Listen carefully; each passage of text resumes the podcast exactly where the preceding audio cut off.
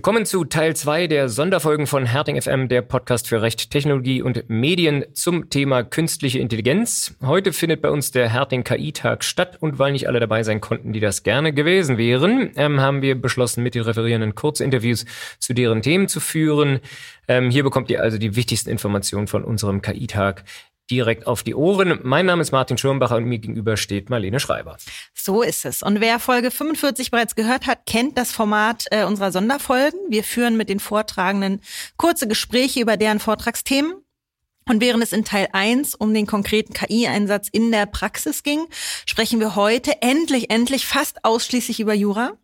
Ähm, und auch dabei geht es fast ausschließlich um das derzeit anwendbare Recht, also nicht zu weit in die Zukunft. Wobei, Martin, du wirst aus der Reihe tanzen und äh, etwas Zukunftsmusik reinbringen und äh, von dem AI Act in the Making berichten. Ähm, oh ja, aus der Reihe tanzen ist meine äh, Stärke, wie ihr wisst. Ähm, aber bevor es zum Entwurf der KI-Verordnung geht, sprechen wir erstmal ähm, über KI und Datenschutz, über KI und Haftung und was KI-Richtlinien damit zu tun haben und über KI und Urheberrecht. Äh, der AI-Act, der folgt dann hier äh, zum Schluss, wer so lange durchhalten mag.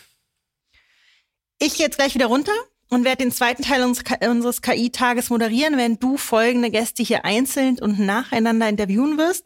Bei uns sind Professor Dr. Tobias Keber, der Datenschutzbeauftragte von Baden-Württemberg. Dr. Daniel Halft, der auch über den Einsatz von KI in der Praxis viel erzählen könnte, sich aber heute auf die KI-Richtlinien und Haftungsfragen konzentrieren wird. Unser Kollege Fabian Reinholz, der gemeinsam mit Konstantin Berlager auf dem KI-Tag die IP-Seite beleuchtet hat und uns berichten wird, welche Fragen sich zu Urheberrecht und künstlicher Intelligenz stellen lassen. Und ganz zum Schluss sind wir wieder unter uns, wenn du mir und unseren Zuhörenden dann noch einmal erzählen wirst, wie der Status quo des AI-Acts oder der KI-Verordnung in Brüssel ist und was sich daraus konkret für unsere Mandanten und Mandantinnen ergibt. Ich freue mich drauf. Viel Spaß. Und den Auftakt in dieser zweiten Sonderfolge äh, macht der Datenschutz mit Professor Dr. Äh, Tobias Keber seit ähm, ja, Anfang Mitte diesen Jahres äh, der Datenschutzbeauftragte von Baden-Württemberg ähm, und ein, ja, äh, kann ich jetzt schon sagen, würdiger Nachfolger von äh, Stefan Brink, an den sich sicherlich jedenfalls mal die Datenschutz-Community äh, noch erinnern wird. Äh, Sie haben eine Vergangenheit als Rechtsanwalt, äh, sind aber Hochschullehrer und jetzt in die Behörde gewechselt. Ein interessanter, jedenfalls temporär, ähm, ein interessanter Weg, äh, fand ich auf jeden Fall. Ähm, spannend, die Lehre zunächst auszusetzen, um sich dieser äh, spannenden Aufgabe zu widmen.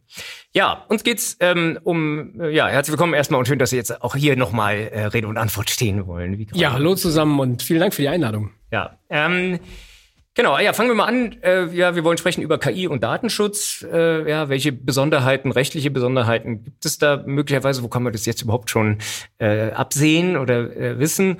Und äh, Datenschutz, wie äh, auch die nicht so geübten Hörerinnen und Hörer wissen, setzt voraus, dass man irgendwie personenbezogene Daten hat. Äh, wenn wir es bei KI nur mit nicht personenbezogenen Daten zu tun hätten, wäre es alles ein bisschen einfacher, aber so ist es ja nicht. Vielleicht fangen wir mal da an, wo, wo gibt es denn überhaupt personenbezogene Daten im, äh, ja, bei künstlicher Intelligenz? Ja, das ist so ein bisschen der Elefant im Raum. Das ist also die, die ganz schwierige Frage auch zum Teil. Wir haben ja, oder wir streiten ja im Datenschutz schon seit jeher über die Frage Personenbezug, Personenbeziehbarkeit. Ist das ein relatives oder ist das ein absolutes Konzept? Es gibt ganz viele Urteile auch dazu, zu IPs, zu künstlicher Intelligenz jetzt äh, unmittelbar noch nicht, jedenfalls nicht verwertbar für diese Frage. Und ähm, ja, also man, man muss im Grunde die, die verschiedenen Phasen sich dann genau anschauen, die, wenn KI eingesetzt wird, ähm, zutage treten. Das ist am Anfang mal, wenn wir da an, äh, uns anschauen, die Trainingsdaten. Ne? Also es muss ja mit, mit irgend, irgendwas muss trainiert werden und mit nach diesem Training entsteht ein Modell. So, und dann weiß man oft schon gar nicht, ja, was ist denn der Trainingsdatensatz? Und dann hört man vielleicht von einem, von einem Unternehmen, ja, wir haben trainiert mit öffentlich zugänglichen Daten aus dem Netz. Aha. Ähm, dann, da Besser werden, als unsere Kundendatenbank vielleicht. ja, genau. Ähm, da werden äh, dann wohl auch personenbezogene Daten dabei sein. Ne? Also in dieser Trainingsphase, da kann man relativ schnell wahrscheinlich noch zum Ergebnis kommen, da sind auch personenbezogene da, dabei. Ja, und dann klar kann man dann Fragen stellen, in welchem Verhältnis steht das? Ein personenbezogenes äh, Datum, ich mache es jetzt einfach äh, zu 100.000 Maschinendaten oder sowas, infiziert dann dieses personenbezogene Daten den, den ganzen Trainingsdatensatz? Aber ich glaube, ähm, das ist nicht das, das größte Problem. Ähm, also der, der Trainingsdatensatz ähm, ist äh, personenbezogen zum Teil oder personenbeziehbar. Schwieriger und ähm, da muss man wirklich ja in den Maschinenraum runtersteigen äh, und da muss man sich die technischen Abläufe genau angucken. Dann ist nämlich die Frage, naja, aus diesem Trainingsdatenpool wird ein Modell gezimmert. Ja, so und ähm, dieses dieses Modell, dieses dieses rechnerische Modell, fast metaphysisch, ja, sind da noch personenbezogene Daten drin. Das ist eigentlich triviale Frage, aber wenn Sie die verschiedenen Technikern stellen, ähm, äh, dann äh, der eine sagt, ja nee, Modell ist ja eben gerade nicht mehr das unmittelbare Datum, sondern es ist abstrahiert. Das ist schon nicht mehr personenbezogen. An der Stelle könnt ihr schon aussteigen, ihr Datenschützer. Die, die sind sehr schnell dabei zu sagen, es sei alles anonym, sagen wir ja, so. Also, genau, ja. überhaupt kein, ne? Das, ja. also so. Äh, und ähm, ja, andere sagen dann, na ja, wenn, wenn man es schafft, aus dem Modell die den Personenbezug wiederherzustellen, also sozusagen zu zu zu ähm, ja zu extrahieren, dann haben wir, dann bleiben wir in der Datenschutzgrundverordnung. Man muss weiter sich das Ganze anschauen. Da gibt es unterschiedliche Techniken, mit denen Sie das leisten können. Das ist auch schon durch die Presse gegangen. Was man also aus einem Trainingsdatensatz äh, beim Einsatz über den Prompt äh, zu, zu Tage treten lassen kann, wenn man dann nur den richtigen Prompt ähm, ähm, findet. Das ist schon sehr erstaunlich. Und dann wird man jedenfalls sich nicht so einfach machen lassen, äh, können und sagen, nö, nö, das ist, da sind wir raus beim Modell. Genau, also die, die Quintessenz ist wahrscheinlich, also man, man wenn man es nicht wirklich sorgfältig macht und überhaupt selber trainieren kann, äh, ja, das Modell, was die meisten, also worüber wir jetzt hier gesprochen haben, waren ja äh, ähm, generative Modelle, ChatGPT an vorderster Front, äh, aber eben auch viele andere. Äh, da wissen wir ja gar nicht, wie die trainiert worden sind. Ähm, ja, jetzt äh, beim Prompting hat man sicherlich selber in der Hand zu entscheiden, ob ich da jetzt meine, ja, ich glaube, man kann jetzt neu bei ChatGPT 4 einfach CSV-Dateien reinhauen. Ähm, ja, da habe ich ja in der Hand, ob das jetzt personenbezogene Daten sind oder nicht. Und dann stellt sich wohl in der Tat die Frage, ob jetzt ähm, also für, für uns Unternehmen sind die dann personenbezogen, aber ob das jetzt für, das, für den Anbieter auch noch Personenbezug hat, wenn der doch, wenn man jetzt die Namen rausnimmt, ob es vielleicht dann Pseudonyme sind, ob, ähm, ob der dann ja jetzt die Person ähm, den Personenbezug herstellen kann. Ne? Da wird man dann auch. Und genau an der Stelle wird es dann auch sehr interessant sein, wie der EuGH jetzt in, in der zweiten Instanz über dieses Verfahren Deloitte äh, urteilen wird, weil äh, da genau diese Fragen ja eine Rolle spielen. Da geht es zwar nicht unmittelbar um KI, ähm, aber da gibt es auch mehrere Beteiligte Beteiligte, wo sich dann die Frage stellt, auf, auf wessen Sicht kommt es an für die Frage, ob Zusatzwissen wann in welchem Kontext ähm, ja zu, zugerechnet werden kann, muss. Ähm, vielleicht werden wir an der Stelle ein bisschen äh, schlauer sein bald. Genau, genau. Was der EuGH wohl noch nie auf dem Tisch hat, ist die Frage, die Sie jetzt gerade schon angedeutet haben, nämlich Verantwortlichkeit. Wer ist eigentlich für welche Phase verantwortlich? Kann ich sagen, äh, als Unternehmen, was, was Daten dort zur Verfügung gestellt hat, naja, also was da jetzt in der Blackbox passiert, weiß ich ja nicht, da bin ich jetzt nicht verantwortlich, ja, oder kommt man da, äh, weil man ja schon ein gemeinsames Interesse an den Daten hat, möglicherweise zur Joint Control, äh, ja, da sind wir sagen wir mal, noch in den Kinderschuhen. Äh, so ist meine Beobachtung. Und man muss eben sich das äh, gut, das ist jetzt der Anwaltsrat, äh, das Modell jeweils im Einzelnen anschauen und gucken, wie, wie sieht's aus mit personenbezogenen Daten. Genau das, also das Einzige, was man da momentan machen kann, ist, wir hat die Rechtsprechung des EuGH versuchen erstmal drüber zu legen, ja, Rechtsprechung in Sachen Fanpages und so weiter, ähm, wo man zumindest mal konstatieren muss, gut, der EuGH hat da ein relativ weites Konzept. Ähm, sobald man da äh, ein bisschen eigenen Zweck auch einbringt, äh, ist man da relativ schnell im Joint Control drin. Ähm, und dann ja, muss man sich schon die Frage stellen, wenn ich dann ChatGPT zum Beispiel oder irgendein anderes äh, System ähm, einsetze im Unternehmen, ähm, ist es wirklich so, wenn die mir anbieten, ein, ein, äh, sagen, das ist, das ist ganz klar Auftragsdatenverarbeitung. Ähm, und dann muss man gucken, ja, okay, ähm, mag sein, aber ähm, trainiert ihr denn weiter? Ähm, und ähm, kann oder kann ich es ausschalten? Ja, Ganz genau. genau. Da muss ja. man einfach gucken, ja, ob das wirklich so ist, dass nicht weiter trainiert wird. Gucken und, und, und fragen, ne? Aber wo fragen? Sie hatten ja auch erwähnt, den Fragebogen, den Sie, den, der an OpenAI versendet worden ist, äh, und, und dass es Antworten gab. Was, was sagen die zu diesen Fragen? Äh, ja, also es, es, es gab einen ersten Fragebogen und die, die Zuhörenden, die interessierten Zuhörenden haben den vielleicht bei Frag den Staat ähm, auch. Äh, Kommt wir dahin? Huch. Ja. ähm, haben Sie sich das schon mal angeguckt? Das ist schon mal interessant genug. Und übrigens als, als, als Unternehmen äh, würde ich mir diesen Fragenkatalog vielleicht auch mal über meine eigenen Prozesse drüberlegen. ja, also da Der enthält ja durchaus Kluges. Also die Fragen sind klug. Ähm, dann gab es Antworten. Ähm, die, man hat, man hat, also das ist ja schon mal, es, es, gibt Kooperation. Also man muss ja nicht immer alles schlecht reden. Ähm, es gibt Antworten. Und es, es gab einen sehr langen Schriftsatz auch, der ist auch ausgewertet worden. Und jetzt gibt es einen zweiten nachschärfenden, also Nachfragen. Ja. ja, und das ist noch im Raum. Und das kann ich, kann und will es noch nicht spoilern. Ja, okay, da werden wir früh genug äh, ähm, von hören. Aus Sicht der, sagen wir mal, Berater von Unternehmen, die eben nicht eine Größe von OpenAI oder Aleph Alpha haben, sondern, sondern eher äh, ähm, ja, Nutzer dieser Technologien sind, ähm, ist es natürlich schon angenehm, dass wir, äh, wenn wir 10, 12 Jahre zurückgehen, jetzt nicht ähm, die Wirtschaftskammer Schleswig-Holstein äh, im Fokus haben, sondern ja übertragenen Sinne Facebook dann eben doch äh, dort dran ist. Ne? Also dass eben schon an die Großen herangegangen wird und versucht wird, dort gleich für Aufklärung zu sorgen, ist natürlich viel besser, als jetzt anzufangen, ähm, äh, einzel einzelnen E-Commerce-Unternehmen die Nutzung von äh, ChatGPT zu untersagen oder von, von äh, Midjourney zu untersagen. Das muss grundsätzlich muss das die richtige Strategie sein. Das sehe ich auch so, ähm, dass man zunächst mal den, den unmittelbaren Verantwortlichen adressiert, auch wenn er in Irland sitzt.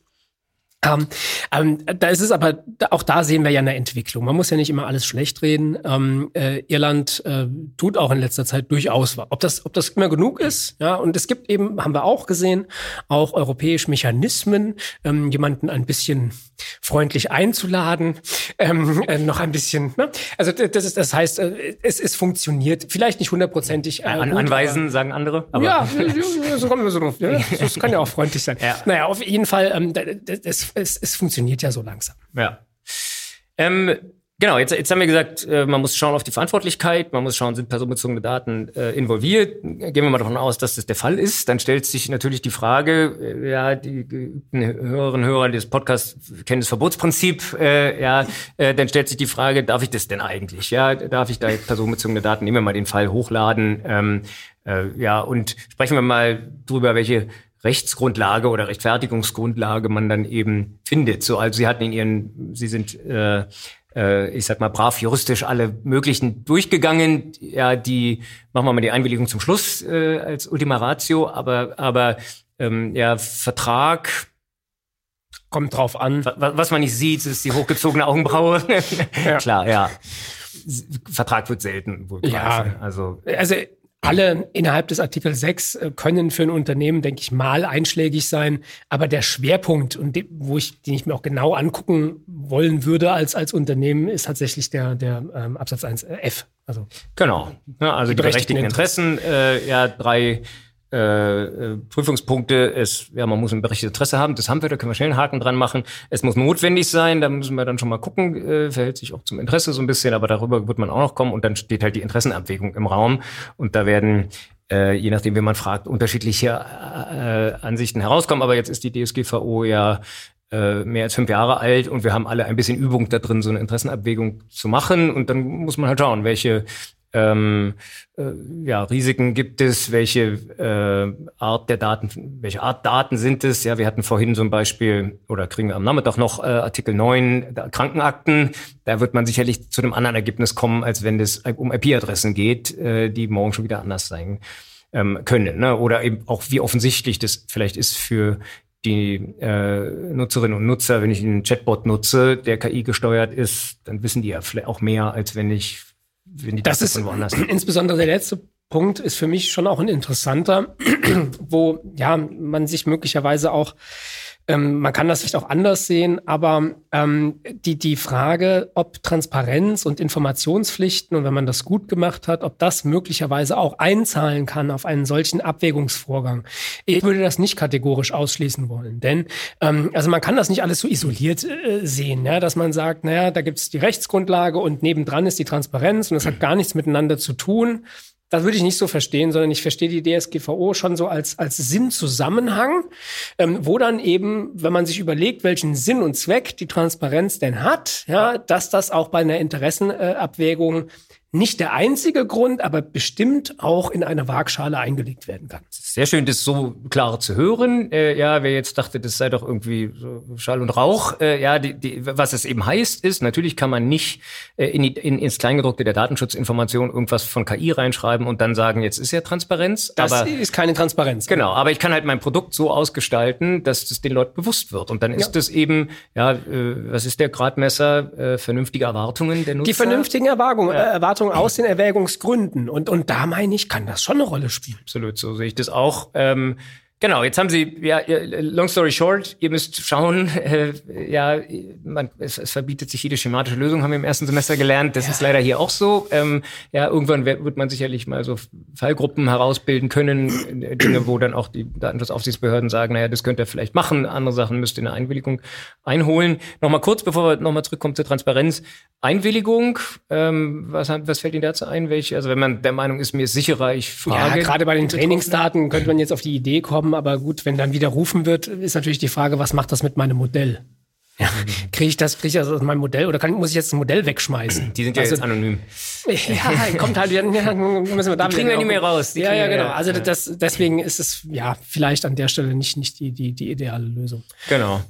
Ja, mag auch wieder andere Fälle geben, wo man das dann doch kann oder wo es um andere äh, Punkte geht. Aber genau, das, ja, wenn es ums Machine Learning geht, dann fließen die Daten ja erstmal ein. Da muss ich halt zusehen. Genau. Ja, ja also diese vielen Fragen. Ich, ich habe mich mal zu der These, äh, äh ja, es, ich sah mich veranlasst dazu, aber am Ende des Tages würde ich auch sagen, ja, das ist politisch nicht durchsetzbar.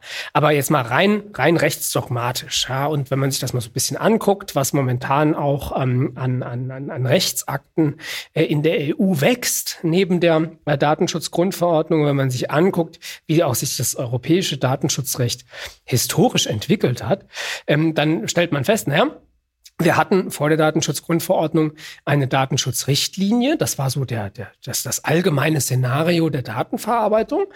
Äh, und dann hatten wir eine E-Privacy-Richtlinie, die gesagt hat, na, es gibt so sektorspezifisch einen Bereich, dieses Internet. Ähm, da brauchen wir besondere Regeln, weil das ist so ein bisschen tricky. Äh, und wenn wir das als Idee erstmal akzeptieren, dann könnte man fast sagen, was wir eigentlich bräuchten, wäre eine KI-Datenschutzverordnung.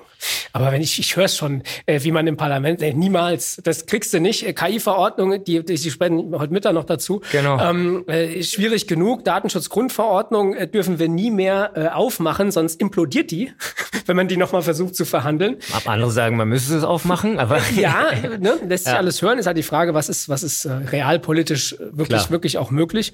Ähm, und aber aus, aus, aus Sicht der, der Unternehmen wäre es wahrscheinlich das Beste, wenn wir eine ordentlich, handwerklich ordentlich saubere KI-Datenschutzverordnung hätten, die Fragen des Personenbezugs in Modellen, die das einfach adressiert. Aber wir werden es nicht bekommen. Also wir müssen jetzt nicht äh, über äh, ja, darüber sprechen, was da wünschenswert wäre. Da würden mir natürlich viele Sachen einfallen. Äh, ja, da, vor allen Dingen müsste da eine Rechtsgrundlage drin stehen. Da würde ja dann auch stehen, die DSGVO bleibt im Übrigen unberührt. Und die bleibt ja immer unberührt. Sowieso. Ja. Ähm, ja, aber dass man dann eben sagt, okay, wenn es eben diese oder jene Voraussetzungen ähm, äh, einhält, ähm, ja, zum Beispiel an Trainingsdatensätze, wie es ja so ein bisschen in der KI-Verordnung kommt, aber eben nicht mit Bezug auf Datenschutz, sondern eher auf Dis Antidiskriminierung zum Beispiel und mhm. so weiter, äh, dann ist es in Ordnung, dann könnt ihr euch auf F stützen. Sowas wäre natürlich äh, nice to have. Ähm, aber gut, da sind wir nicht, da müssen wir also weiter gucken und, und uns die Rechtsgrundlagen im Einzelnen ähm, anschauen. Ja, ich hatte gesagt, nochmal zurück zur Transparenz und zu den betroffenen Rechten, da nochmal Ihre Meinung dazu. Und die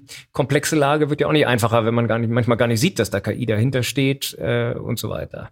Ja, also bei den betroffenen Rechten, ehrlich gesagt, äh, da sind wir noch am Anfang. Was, was, was macht man eigentlich damit? Ne? Ähm, ähm, worauf richtet sich der Auskunftsanspruch? Auf äh, die Frage, war ich Gegenstand der Trainingsdaten?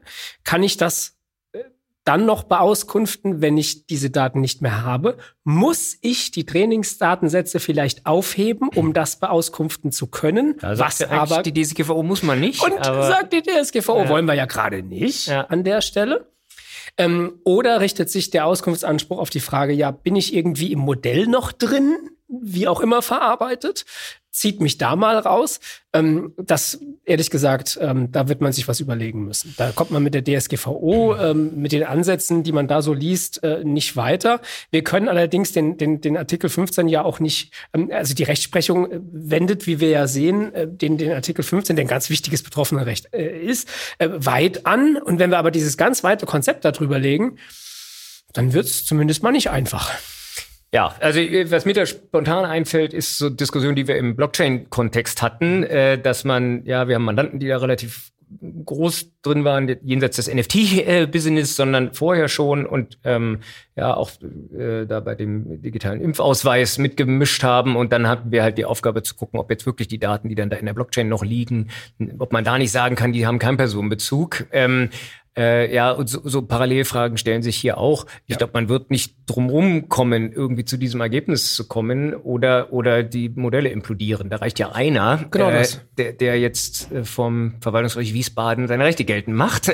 ja, oder wo. Ähm, äh, also da muss ich noch ein bisschen was recht schuckeln, das sehe ich ja. auch so. Das kann man natürlich, man kann auch überlegen, gibt es irgendwie so Mittelwege, dass man sagt, naja, ich kriege nur die Informationen, mit welchem Prozent Wahrscheinlichkeit äh, mein, mein personenbezogenes Datum noch in dem Modell drin ist, aber was mache ich mit dieser Information? Ja. Äh, ja, vielleicht manchen würde das ja vielleicht guter Punkt eigentlich helfen, ähm, aber es ist eben nicht die präzise Information, die die StGVO vorsieht, ne? äh, sondern dieses würde halt eher sagen, äh, ja, also beziehungsweise da würde ich mich dann als Berater versuchen, auf den Standpunkt zu stellen, zu sagen, naja, sag doch, wir wissen es nicht und deshalb es gibt eine negative Auskunft. Ja, äh, ja. Äh, aber genau, also da äh, drauf achten und, und die äh, ja, KI-Verordnung sieht ja wiederum eigene Transparenzregeln vor, für manche Systeme jedenfalls.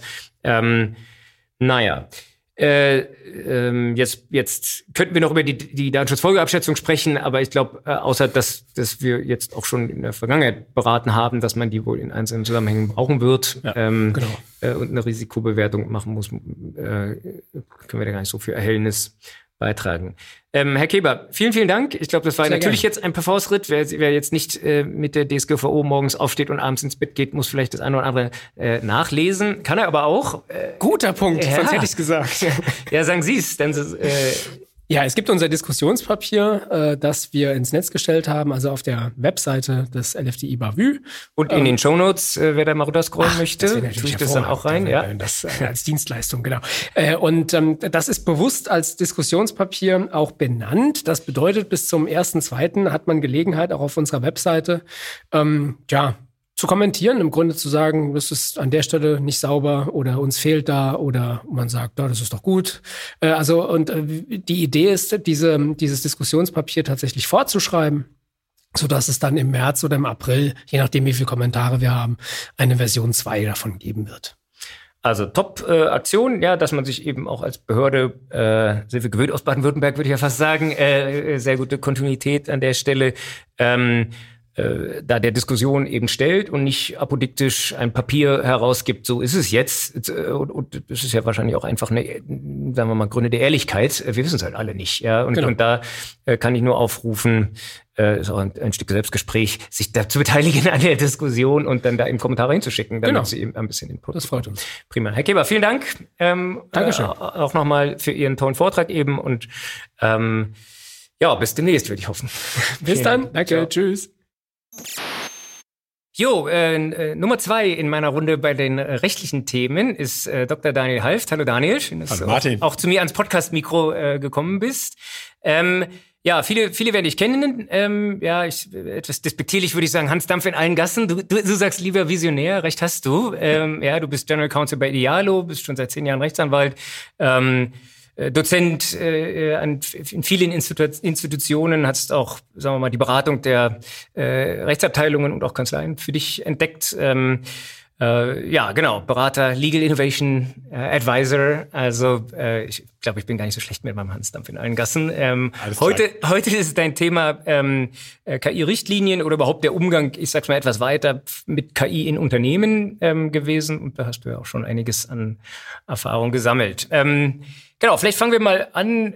Ja, wir, wir sind jetzt hier die Hälfte durch durch unseren KI-Tag und ich habe schon das ein oder andere Gespräch geführt und auch schon gehört, ja, ich würde es voll gerne nutzen, äh, jetzt aus dem Marketing, aber äh, bei uns wird es skeptisch gesehen, ähm, ja, wie was sagst du jemanden? Wie, wie kommt er weiter mit seinen Themen? Äh, ja, also was, was muss man machen, um vielleicht ein bisschen die Angst zu nehmen äh, im Einsatz von KI? Mhm. Ja, ich glaube, es gibt immer die beiden Pole und da kommt man nicht drum rum. Ja, also dass es einerseits eine große Chance ist, KI zu nutzen und das sehen auch die Fachabteilungen. Das sehe ich auch als Jurist ähm, aber dass es gleichzeitig eben auch viele Gefahren bringt, die es vorher vielleicht nicht so gab oder die nicht so, ähm, so präsent waren.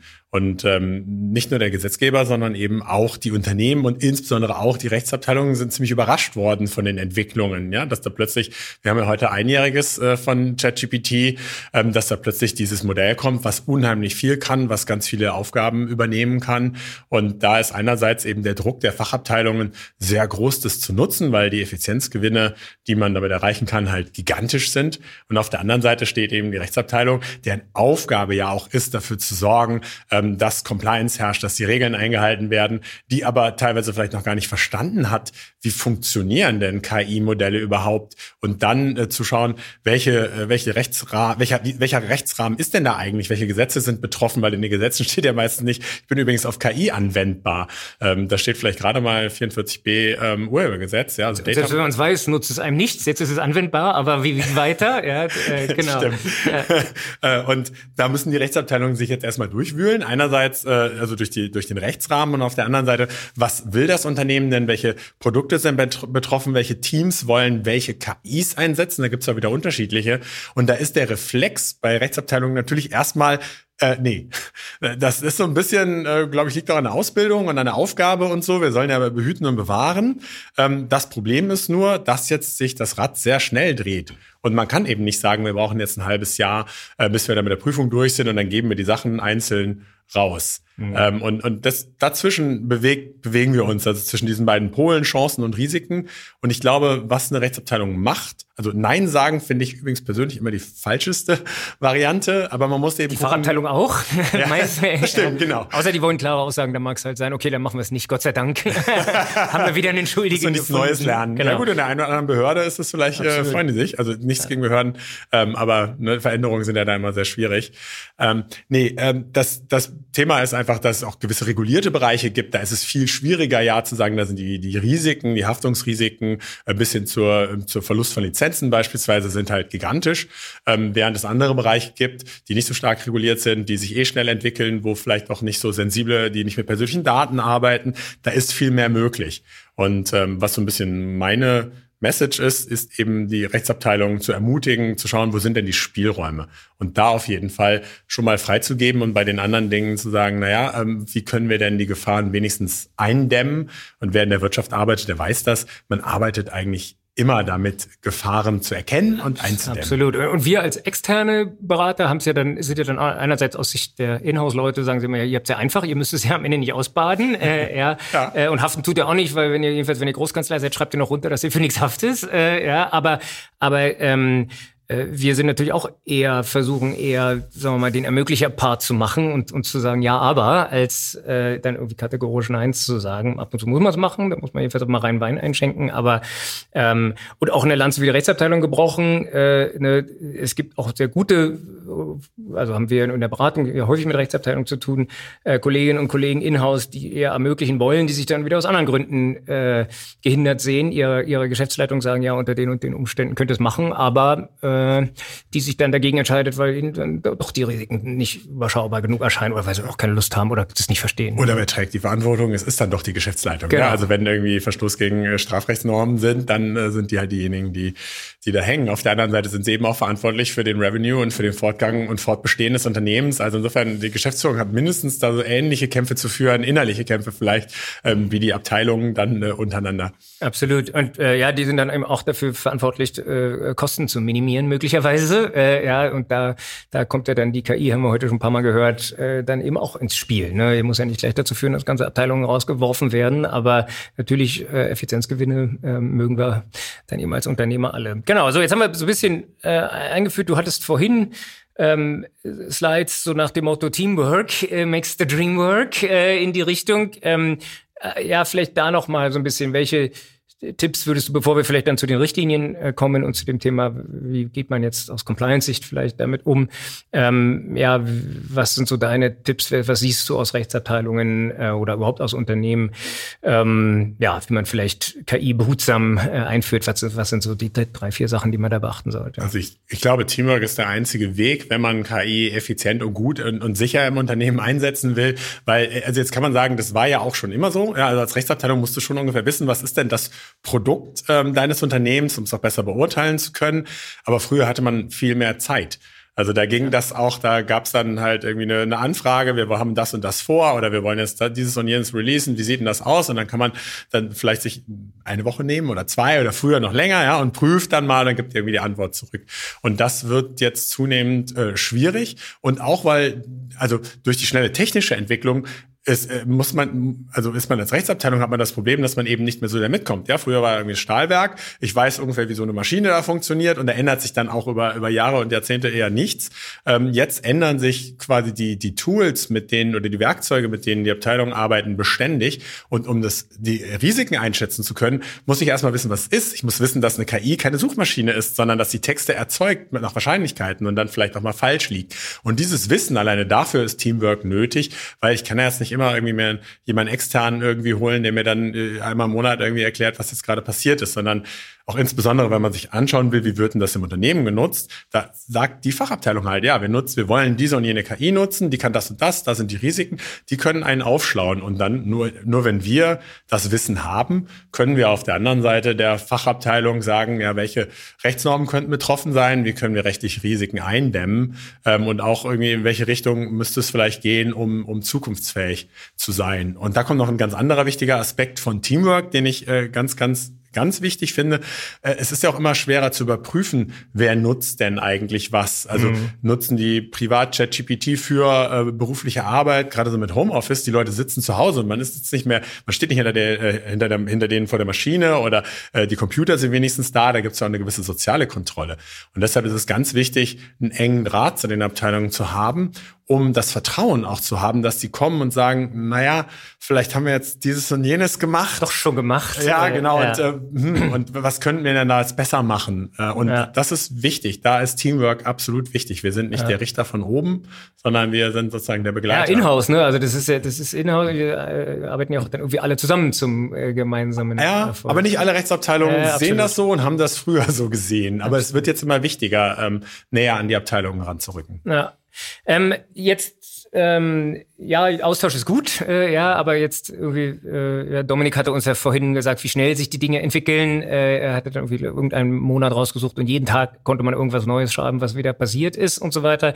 Äh, jetzt irgendwie den Monday äh, Wrap-up KI zu machen mit der Fachabteilung ist dann vielleicht nicht immer so sinnvoll, ähm, aber äh, ja, deshalb kommt dieses Thema KI-Richtlinien ins Spiel. Ne? Wir geben uns einen Satz an Regeln, wo, wo wir uns alle dran halten wollen, ähm, die, die eben nicht ja, vielleicht kann man das dann auch so verkaufen, die dann eben nicht Nein sind, äh, ja, und, und auch besser sind als Nein, aber eben dann schon ein ja, verbindliches Regelwerk bieten sollen, ne, woran man sich dann eben orientieren kann. Was sind so aus deiner Sicht taugliche Inhalte für so eine Richtlinie? Ähm, du hast vorhin gezeigt, was ChatGPT sich darunter versteht. Äh, Fand ich gar, war gar nicht, so schlecht. Ne? Nee. War, war, halt live. Äh, wir waren alle überrascht. Ist ja auch nicht immer dasselbe, was da rauskommt, aber äh, fand ich jetzt eigentlich auch ganz gut. Genau, aber was sind so die Inhalte? Was schreibt man da rein? Ja, genau, Live-Prompting. Äh, ich würde immer ChatGPT mal fragen. Also nur jetzt keine persönliche Also das, das ist mein, mein, ja, das nur noch mal am Rande.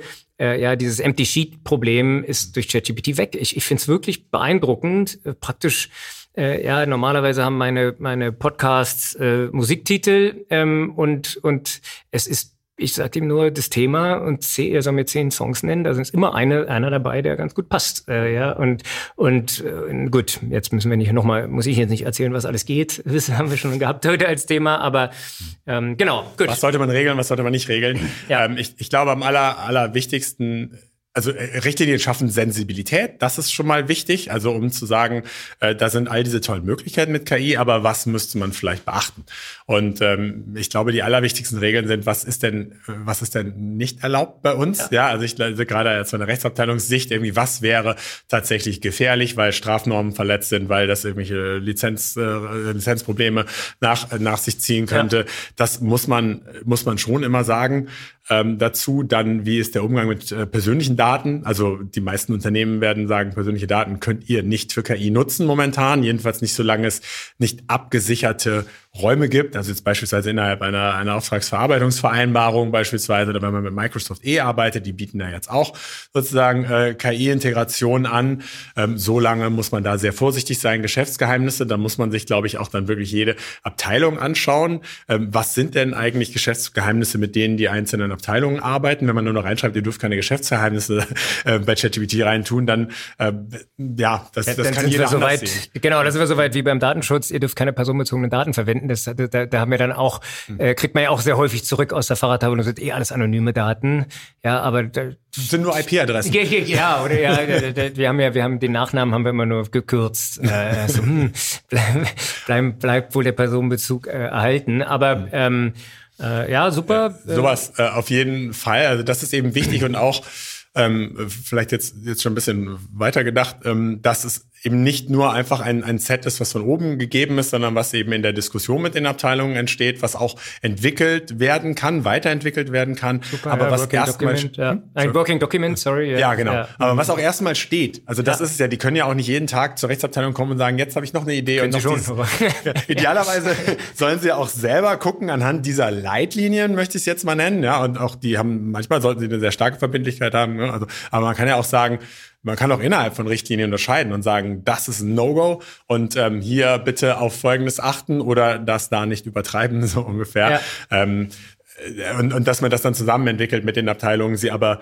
aber ein regelmäßiges Feedback holt, aber jetzt nicht, dass sie jeden Tag wieder auf der, auf der Matte stehen, sondern etwas haben, womit sie arbeiten können. Dazu gehört auch, dass sie es verstehen. Das heißt, Richtlinien sollten per se irgendwie schon mal verständlich, nicht wie, wie jetzt Gesetze, europäische Verordnungen oder sowas geschrieben sein. Ich hatte gerade wieder eine, wo ich dachte, oh Gott, ich bin Jura studiert, aber das hilft mir Leute, nicht. wir lesen jeden Tag so eine Texte und müssen dann trotzdem dreimal den Absatz lesen, um zu wissen, ob es jetzt Ja oder Nein heißt. Das ist, ich finde es wirklich eine Frechheit eigentlich nach und nach. Äh, Und das kann man eben, das kann man ins Unternehmen nicht machen. Also das kann der Gesetzgeber mit einem machen, das ist trotzdem eine Frechheit. Ge Geschäftsidee, äh, ein, ein, einen GPT bauen, der die äh, EU-Verordnungen ins Deutsche übersetzt, aus dem Deutschen. Also was Ähnliches gibt's ja nur so für, für einfache Sprache Ja. und, und, und vielleicht ist es jetzt auch ChatGPT, ja? Gibt die EU-Verordnung ein. Ich habe eine Großkanzlei, ihr wart's nicht, äh, die haben erzählt, ähm, die haben eine Ausschreibung gewonnen, ich sage jetzt nicht, welches war. Ähm, die, da gab's einen Absatz, den haben die nicht verstanden. Es war eine öffentliche Ausschreibung, deswegen konnten sie es auch bei ChatGPT eingeben und haben gesagt, erklär's mir und dann schreib unseren, unsere Antwort quasi, wie wir das Ganze behandeln würden. Die haben den Zuschlag bekommen und explizit mit der Begründung, ihr wart die Einzigen, die es verstanden haben. Haben sie nicht. Haben sie, ne? Das hat ChatGPT verstanden. Und Fake das, it till you make it.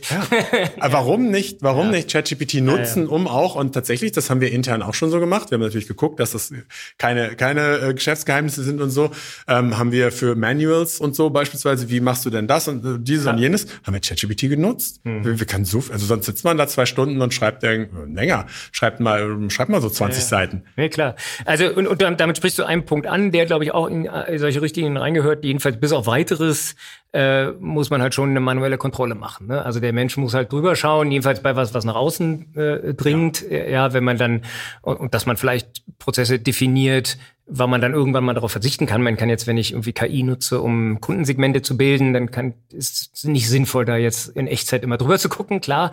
Aber da muss man das halt auch monitoren und im Auge haben, wie da jetzt was passiert, Diskriminierung checken und so weiter. Und aber bei den, ich sag mal, beim Content Marketing, wo das ja jetzt die, wirklich viele Unternehmen schon einsetzen, äh, ja, da macht es halt keinen Unterschied, ob die KI, äh, die, der Praktikant äh, oder der die, die Oberchefin das geschrieben hat. Äh, ja, nach außen äh, muss man als Unternehmen haften. Umso wichtiger, dass ich das auch wenn es von ChatGPT kommt, immer durchliest. Ja, also das äh, jetzt gerade, wenn man aus der Rechtsabteilung kommt, hat man da Verständnis für. Ähm, und gerade jetzt noch, wo die Modelle noch nicht so ähm, so genau sind, so gut sind, es sind ja keine Suchmaschinen, das sind ja auch, ist auch kein Brockhaus oder so, sondern er erfindet ja letztendlich Texte aufgrund seines Trainings und häufig sind die entsprechen die auch der sogenannten objektiven Wahrheit oder dem auf intersubjektive Wahrheit würde ich es glaube ich eher nennen, aber manchmal eben auch nicht. Und ähm, wie du sagst, weil man als Unternehmen, weil man als geschäftsführende Person da äh, dafür haftet, ist es natürlich wichtig, bei allen Prozessen Kontrollen zu haben. Und dann gibt es gewisse Prozesse, die sind äh, nicht so kritisch, die äh, sind vielleicht auch so simpel, dass da kann man sich drauf verlassen, das wird schon immer, wobei auch der Praktikant macht Fehler, ne? Muss Absolut. man, den, den muss man ich anleiten. War, ich war hier äh, Drittsemesterstudent, als ich angefangen habe. Äh, er hat meine zweite Amtshandlung nach äh, Schredder äh, kaputt machen, äh, äh, war irgendwie ein Text zu schreiben, der offenbar äh, äh, nicht die Billigung des Gründers fand. Äh, und das ist bis heute so. Natürlich machen, machen Studenten, Praktikantinnen Fehler äh, und ChatGPT auch. Also ja, das, das ist die, diesen Aufwand, jedenfalls da mal quer zu lesen und auf dicke Böcke zu schauen, äh, wird uns erstmal vor vorläufig keiner nehmen können. Nee, ja. Ich sage immer ganz gerne, also behandelt sie äh, die KI wie einen, einen sehr schlauen, aber noch ein bisschen naiven und äh, Referendar, ja, oder Referendarin. Ja. Einfach jemand, der einen Draft macht und man wird aber, selbst wenn es gut gepromptet ist, ist das Ergebnis zu 80 Prozent vielleicht verwendbar. Aber man hat sich halt auch 80 Prozent Arbeit gespart. Man hat erstmal was. Wie gesagt, ja. wie wenn ein Referendar mit dem Schriftsatz kommt, ähm, dann redigiere ich das, dann passe ich das noch so an, wie ich das gerne haben will. Aber ich habe mir schon unheimlich viel Zeit gespart. Und äh, ja, genau. Also das nochmal so zu. Und dann gibt es eben Bereiche, wo, wo die Kontrolle noch viel, viel enger sein Klar, sollte. Ne? Also gerade im Personalbereich beispielsweise. Ja, Personalbereich, auch wenn ich Informationspflichten erfüllen möchte, damit, dann muss ich sicher auch gucken, ob das jetzt alles eingehalten ist oder so. Also äh, da gibt es sicher viele Bereiche, aber die kann man ja auch mal, mal ein bisschen screenen. Was sind denn die typischen Anwendungsszenarien? Was wollt ihr denn überhaupt machen, liebe Fachabteilung? Was sind die Use Cases? Und da dann versuchen, ja, die berühmten Leitplanken äh, zu ziehen, ohne, ohne immer zu sagen, machen wir nicht. Ja, also. Ich würde auch ganz dringend dazu raten, ein festes Gremium zu installieren in einem Unternehmen, wo dieser Austausch ritualisiert stattfindet. Ähm, weil irgendwie in dem Alltag geht das dann doch meistens unter, dass man irgendwie dann denkt, okay, jetzt muss man erst noch einen Termin machen und so, sondern dass man sich wirklich in einem festen Zeitraum, ob das jetzt Wochen oder Monat oder einmal im Monat ist oder sowas, trifft und sagt, gibt es neue Projekte mit KI, haben wir Probleme, gibt es vielleicht auch Probleme mit den Richtlinien, ja, also wo äh, können wir das nicht gut einhalten, wo sind sie unklar, ähm, dass da ein Austausch stattfindet. Und ich glaube, es lohnt sich. Es ist zwar erstmal klingt wie Mehraufwand, aber die Effizienzgewinne durch einen guten Einsatz von KI sind viel, viel größer als die Steuerung, äh, die es dann doch erfordert gefordert. Ja, super. Ich glaube, es ist schon das perfekte Schlusswort. Äh, du hast in deinem Vortrag logischerweise noch mehr Sachen erwähnt. Eins möchte ich nur noch ganz kurz rauspicken. Experimentierzeit äh, hattest du äh, gesagt, ne, dass man halt ähm, ja, oder sag du, was, was du damit meintest, äh, äh, nochmal. Also das finde ich auch ein gutes Thema äh, in die Richtung. Es ist jetzt, also im Unternehmen ist gerade Experimentierzeit. Ich sehe ja. das in fast allen Unternehmen, je tech-affiner sie sind, also wie beispielsweise Idealo in dem Unternehmen, wo ich arbeite, da wird jetzt schon sehr viel mit KI gearbeitet. Es gibt die KI-Verordnung noch nicht, ja, die sind ja gerade noch in der Diskussion, so dass gewisse Einschränkungen noch nicht existieren. Ja. Aber natürlich nicht vergessen, es gibt viele Gesetze, die auf KI anwendbar sind. Ähm, aber jetzt gerade kann man im Unternehmen eben ausprobieren, welche KI eignet sich für welche äh, Maßnahmen und so und muss das Ganze ja. noch nicht dann jeweils im Konformitätsverfahren unterziehen, ja, solange man sich an die geltenden Gesetze hält. Und ich glaube, das ist eine große Chance, die man jetzt in den nächsten ein, zwei Jahren, also bis die KI-VO dann gilt, auch nutzen sollte. Genau. Und, und man hat ja den Vorteil, dass hoffen wir mal ab Anfang nächsten Jahres die KI-Verordnung mal im äh, Amtsblatt steht, so dass mhm. man auch weiß, was da kommt und dann auch immer den Sanity-Check machen kann. Ne? Wäre das denn verboten, wenn's, wenn es sich schon gelten würde und dass man sich daran natürlich orientieren sollte und jetzt nicht erst äh, im Januar 26 anfängt, sich mit KI-Verordnungscompliance zu befassen. Das ist sehr guter Hinweis. Ne? Kannst alles wieder ausbauen, was du vorher. genau, ja, das, wir haben euch ja gesagt, das dürfte nicht. Aber, ja. Prima. Äh, lieber Daniel, das war äh, ganz toll, ein kleiner äh, Ritt durch die, wie, wie geht man mit KI in Unternehmen um und was muss so in den Richtlinien stehen. Ähm, herzlichen Dank, dass du äh, den Vortrag gehalten hast und dann eben auch hier äh, bei mir am Mikro äh, äh, warst. Danke für die Einladung, Martin. Es war mir beides eine Freude. Cool. Vielen Dank. Danke. So, in der nächsten Runde sitzt jetzt äh, bei mir mein lieber Kollege äh, Fabian Reinholz, den ich glaube ich nicht groß vorstellen muss. Er ist Partner bei Herting Rechtsanwälte, also in unserer Kanzlei, äh, leitet da das IP-Team, äh, ähm, war auch in unserem Podcast äh, schon zu Gast in einer ganz frühen Folge in Episode 4 zum Influencer-Marketing, ist selbst Podcaster, äh, hat mit drei Kollegen zusammen äh, den Sportrechtspodcast Liebling Bossmann. Und mit Fabian spreche ich äh, völlig überraschend über IP und KI, ähm, also über vor allem über Urheberrecht ähm, und äh, künstliche Intelligenz. So, ähm, jetzt habe ich ja gerade deinen äh, Vortrag gehört, den du mit Konstantin zusammengehalten hast auf dem KI-Tag und ich äh, erlaube mir mal einzuleiten damit, dass sich äh, herausgefunden habe, dass sich die Urheberrechtsfragen im Prinzip an, in drei verschiedenen Phasen äh, im Rahmen der künstlichen Intelligenz stellen. Ähm, nämlich beim Training von KI, also äh, ja, wie findet die das, das KI-System überhaupt raus, äh, was die richtige Antwort auf den Prompt ist?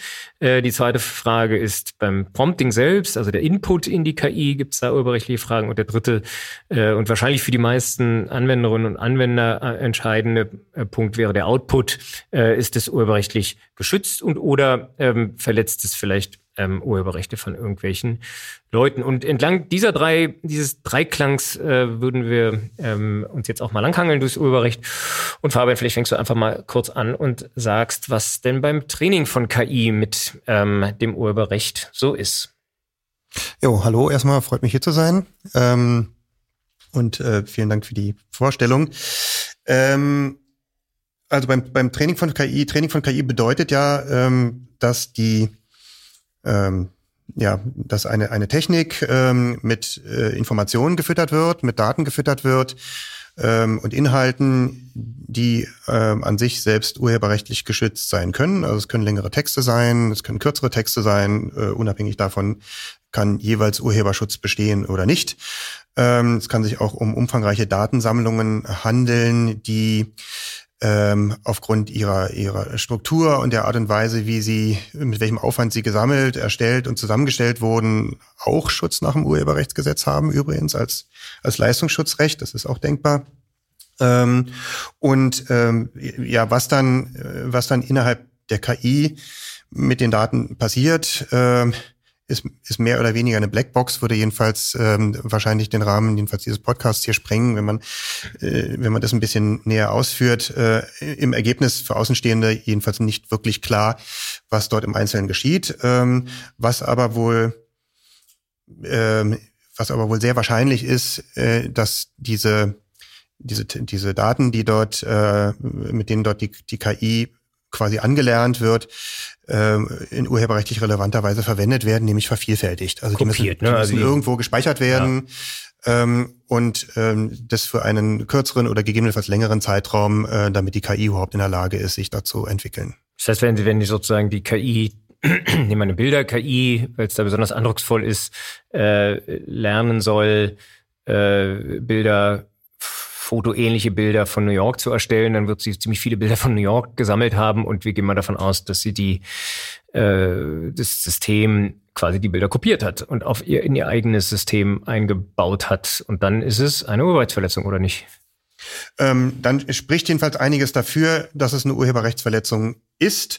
Ähm, vielleicht kurz, kurz dazu ähm, eben nochmal die Info, es gibt ja äh, in den Vereinigten Staaten bereits einen anhängigen Rechtsstreit dazu, so eine, so eine Class Action, also hier in Deutschland als Sammelklage bekannt, ähm, wo eine so eine Art berufsständischer Vertretung von äh, Autoren ähm, gegen OpenAI klagt, ähm, also als Be Betreiber oder Entwickler von ähm, ChatGPT.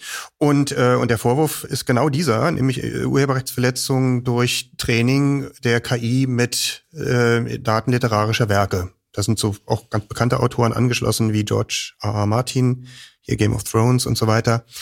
Ähm, und, ähm, äh, und insofern äh, wird dann wird man sehen, was da rauskommt. Das ist dann möglicherweise auch Vorräter für Entscheidungen, die es vielleicht auch mal im europäischen Raum gibt. Ähm, dass das jetzt ein äh, ja No-Brainer ist aus Sicht der Urheber. Das ist aber jetzt nicht unbedingt klar, weil un unter anderem in den Vereinigten Staaten es die sogenannte Fair Use Doctrine gibt. Damit fängt man quasi so ein bisschen ähm, auf, dass es auch äh, sozusagen sozial gebilligte äh, Nutzung urheberrechtlichen Contents geben kann äh, im Sinne einer höheren Idee. Äh, und in dem Fall wäre es dann eben die Wissenschaft. Ähm, die Kunst oder äh, oder e-, eben eben auch die ähm, die Fortentwicklung von Technik. Mhm.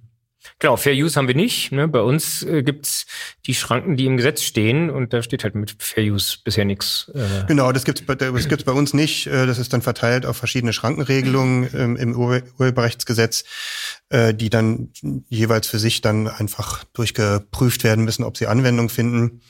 Ähm, aber es gibt gewisse Parallelen äh, der, der Schranken hier im deutschen Urheberrecht mit den, die, mit den Fair Use Ideen aus dem US-Recht. Ähm, genau, also und äh, ja, du sagst, No-Brainer ist in den USA nicht. Bei uns vielleicht ein Blick auf die Schranken geworfen. Welche kommen da in Betracht? Ähm, nicht viele, ehrlich Okay. gesagt. Dann doch Ähm, Fair Use. Fertig. Äh, ja, also was, was so am nächsten vielleicht an diesem Fair Use-Gedanken dran ist, ist der äh, 44b äh, Urheberrechtsgesetz. Das ist das sogenannte Text- und Data Mining, auch ein, eine noch nicht allzu alte äh, Regelung, die äh, man könnte fast meinen, sogar mit Blick auf, äh, auf KI-Anwendungen überhaupt ins Gesetz gekommen ist. Ist nicht fast so, ne? Finde ich irgendwie ist mir auch aufgefallen. Ja, also das ist schon sehr, sehr darauf zugeschnitten, aber ähm, ist eben auch nicht die, also aus meiner Sicht jedenfalls noch nicht das Gelbe vom Ei, was man da hat. Ähm, da geht es im Prinzip darum, dass ähm, es gestattet ist, ur- urheberrechtlich geschützte Werke oder Inhalte ähm, zu ähm, ja, zum, zum Zwecke technischer Weiterbearbeitung zu verwenden. Das kann auch sogar ein, wir- ein, ein wirtschaftlicher Zweck sein, zu dem das gemacht wird. Ähm, das einzige Problem äh, an, an, an diesem 44b ist, er hat einen, einen Vorbehalt.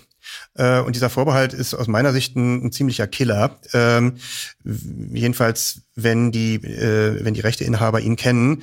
Das bedeutet nämlich, äh, dass du auf urheberrechtsfähiges Material nicht zurückgreifen darfst, wenn es eine, ähm, einen Nutzungsvorbehalt äh, gibt. Und zwar dort, wo die wo, äh, wo die urheberrechtlichen Werke abrufbar sind. Also konkretes Beispiel, ähm, äh, jetzt auch, auch wie bei dem äh, New Yorker, bei der New Yorker Class Action, äh, es werden Texte eingesammelt von öffentlich abrufbaren Internetseiten und ähm, und auf diesen Seiten bringt dann ähm, der Rechteinhaber den Vorbehalt an, dass du das nicht darfst äh, zu diesen bestimmten Zwecken.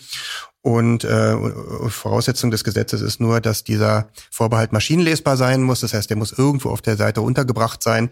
Und dann bist du im Prinzip als Nutzer äh, raus aus dieser Schranke. Habe ich aber noch nie gesehen. Ne? Gut, jetzt bin ich keine Maschine äh, und hab's, äh, gucken mir die Robots Textdateien nicht an äh, auf den Websites, aber wir haben es zum Beispiel nicht äh, auf unserer Website. Insofern ist, sagen wir mal, die Ausnahme von der Schranke oder die Beschränkung der Schranke muss sich ja erstmal jemand finden, der das dann macht. Ne? Aber klar, wenn es die Großen machen, wenn es bei der Wikipedia überall drin steht, dann ist natürlich äh, ein Thema. Ne? Dann, dann, dann käme man nur mit einer Lizenz dahin, ne? dass es dann Ja, das ist, ja, also ich habe mich damit mehrmals schon beschäftigt, auch aus unterschiedlichen ähm, äh, Gründen. Ähm, und was man, also man findet wirklich wenig darüber. Auch äh, die Juristen, die ja gerne viel schreiben, haben sich wenig dazu ausgelassen. Der Gesetzgeber hat kaum was dazu gesagt, was da eigentlich die Voraussetzungen an diesem Nutzungsvorbehalt sein müssen. Muss der besonders formuliert sein oder wie, wie muss er Vielleicht jetzt nicht, wenn wir unten an die Tür ranschreiben, äh, dass wir nix, äh, dass man unsere Inhalte nicht verwenden darf für eine Ja, KI. eben, ja. Und es ist natürlich auch eben für die, äh, für die, die eigentlich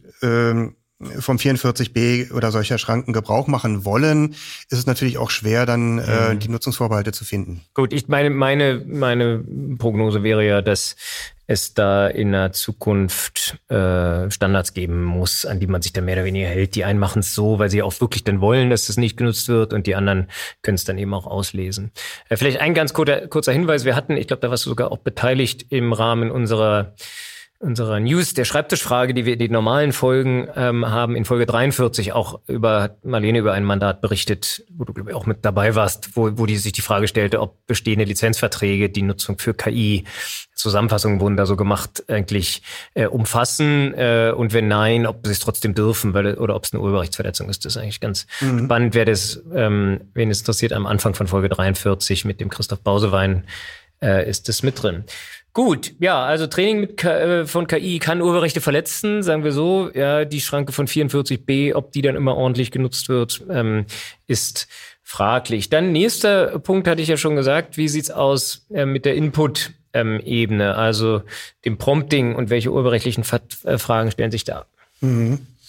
Ähm, da stellt sich, da stellt sich eben vor allem die Frage, ähm, ist der äh, ist der Prompt für sich gesehen urheberrechtlich schutzfähig und ähm, und dann ähm, das, auf das Thema kommen wir aber noch, was hat das für Auswirkungen auf den Out Output gegebenenfalls? Oder kann allein durch das Prompting schon ein, ähm, ein bestehender Werkschutz attackiert werden? Ähm, also eine Urheberrechtsverletzung äh, geschehen und ähm, unabhängig jetzt davon, was äh, nach dem Prompting eigentlich alles äh, für ein Kuddelmuddel da geschieht äh, in der KI, äh, ist es halt so, dass das, das Prompten äh, schlichtweg nichts anderes ist als eine Vervielfältigung von, von Daten, die da eingegeben werden. Ähm, und wenn es urheberrechtlich relevante Inhalte sind, äh, dann stellt die Vervielfältigung eben eine Erlaubnis äh, eine erlaubnisbedürftige Handlung dar und wenn die nicht da ist, hast du eine Urheberrechtsverletzung.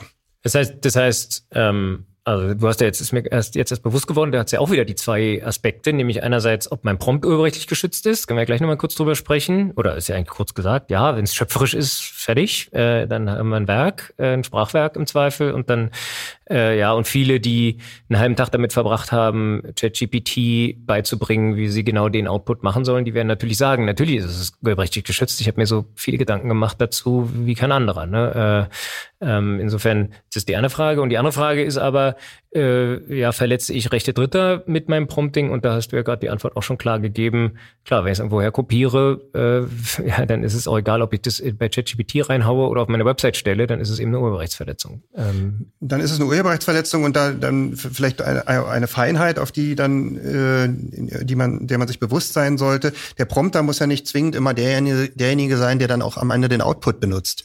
Und äh, äh, beziehungsweise ist der Prompter natürlich äh, schon mal gar nicht oder in den wenigsten Fällen der Betreiber der KI. Das heißt also, wenn jetzt in den Vereinigten Staaten OpenAI verklagt wird äh, und nicht die Prompter, äh, bedeutet es aber nicht, dass die, dass die Prompter letztlich völlig ungeschützt sind, sondern, sondern der Prompter nimmt ja mit dem Prompt eine eigene urheberrechtlich relevante Handlung vor, also er vervielfältigt.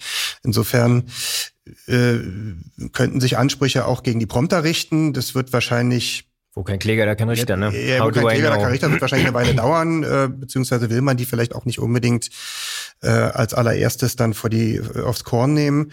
Ähm, und man müsste es ja erstmal rauskriegen. Genau. Äh, wo, wobei, es, es man kann es rausbekommen. Es gibt ja jetzt schon die ersten Angebote, äh, Prompts for Sale, dass du denen sagst, was sie gerne machen sollen, was sie machen sollen, und die erstellen dann den Prompt ähm, äh, für dich.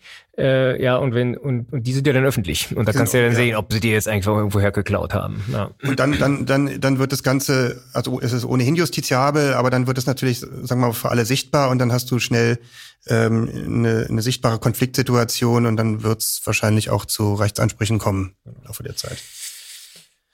Genau. Gut, ähm, also das ist die Input-Ebene ähm, und dann die spannende Frage, und die Brücke hattest du ja gerade schon geschlagen, zum Output. Ähm, und äh, auch da gibt's ja wieder ganz verschiedene äh, äh, Aspekte, die man da ähm, berücksichtigen kann. Aber eine scheint mir so zu sein, fangen wir mal damit an, das äh, Entsetzen, äh, was ich jetzt so in der Künstlerszene schon mehrfach beobachtet habe, also ein ganz, ganz tolles Bild, was irgendwie äh, Delhi mit Delhi kreiert worden ist ähm, und wirklich ein riesen, irgendwie mehrere Seiten Prompting vorausgesetzt haben ähm, und ganz toll verfeinert und so weiter, äh, soll jetzt nicht urheberrechtlich geschützt sein, obwohl sich doch der Künstler äh, da so viel Gedanken gemacht hat. Was mhm. kann man da sagen? Ähm ja, da kann man viel Verständnis für aufbringen.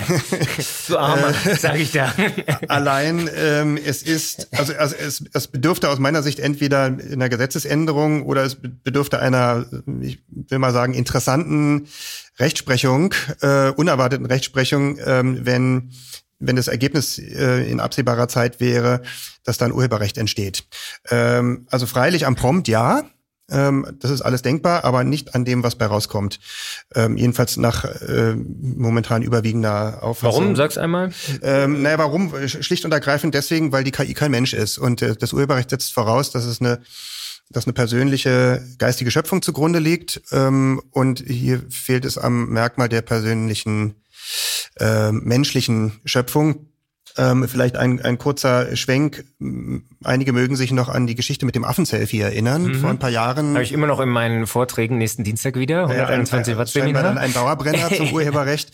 Äh, und daran lässt sich sehr einfach erklären, wo das Problem ist. Äh, denn auch der, der Affe hat äh, im Rahmen eines Verfahrens in den USA keinen Urheberschutz zugesprochen bekommen, weil es eben ein Tier ist und kein Mensch und der, der ihm die Kamera in die Hand gedrückt hat, der Fotograf, und sei es, dass er irgendwie dabei schon eine konkrete Idee hatte, was dabei rauskommen soll, der hat ihn auch nicht bekommen. Mhm. Und im Prinzip äh, ist das das Problem der KI-Schöpfung.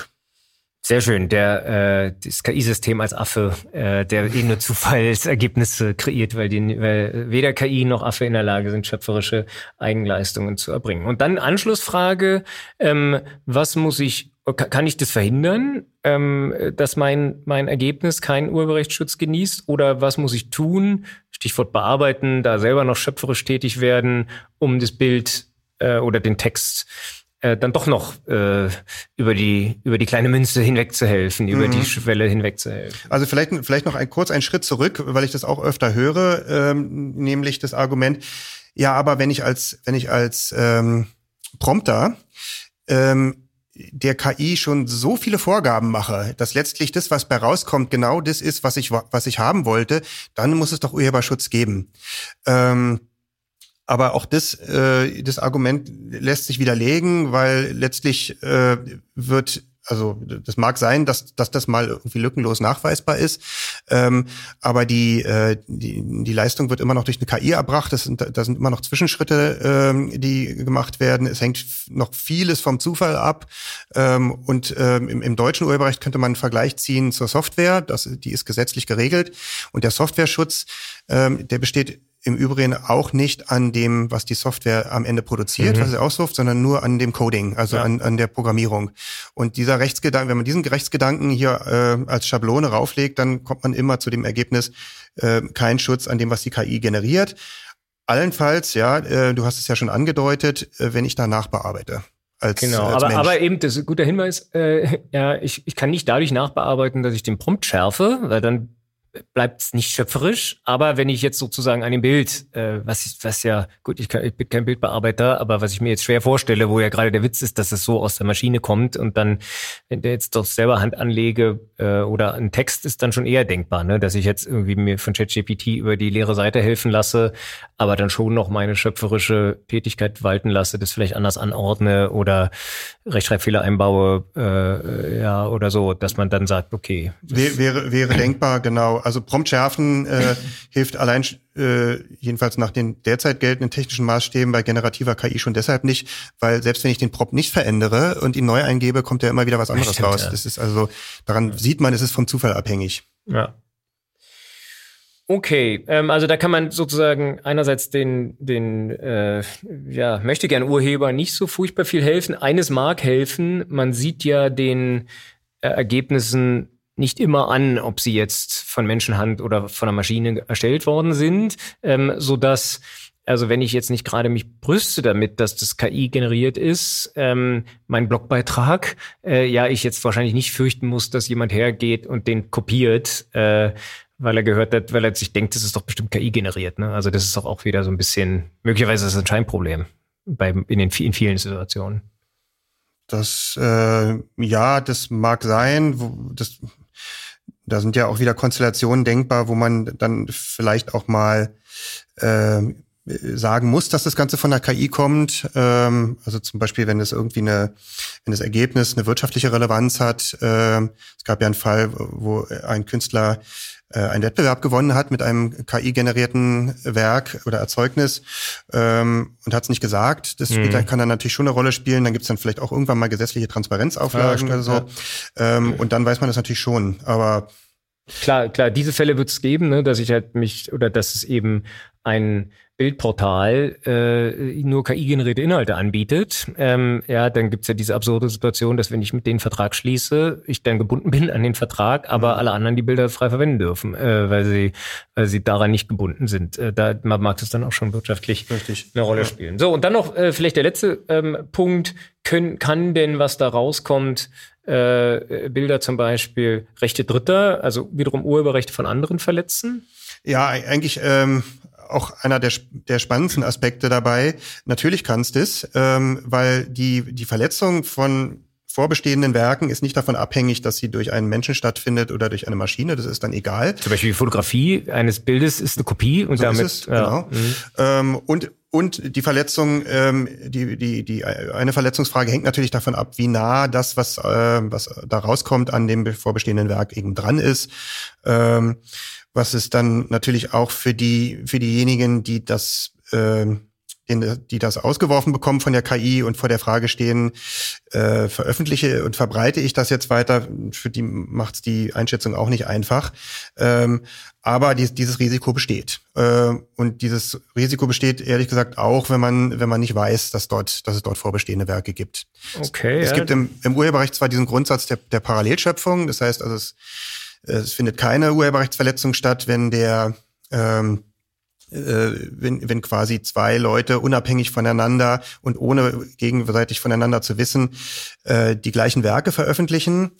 Ähm, aber ich habe den, den Eindruck, das sind immer so sehr, sehr äh, theoretische ja. Fälle und das gibt es in, in der Wirklichkeit der, der, der nicht. Grund dafür, dass das gibt, ist doch Ausrede, oder? Also es ist, irgendwie hat man doch immer den Eindruck, es stimmt nicht ganz. Also wie, wie groß muss der Zufall sein, äh, dass das passiert?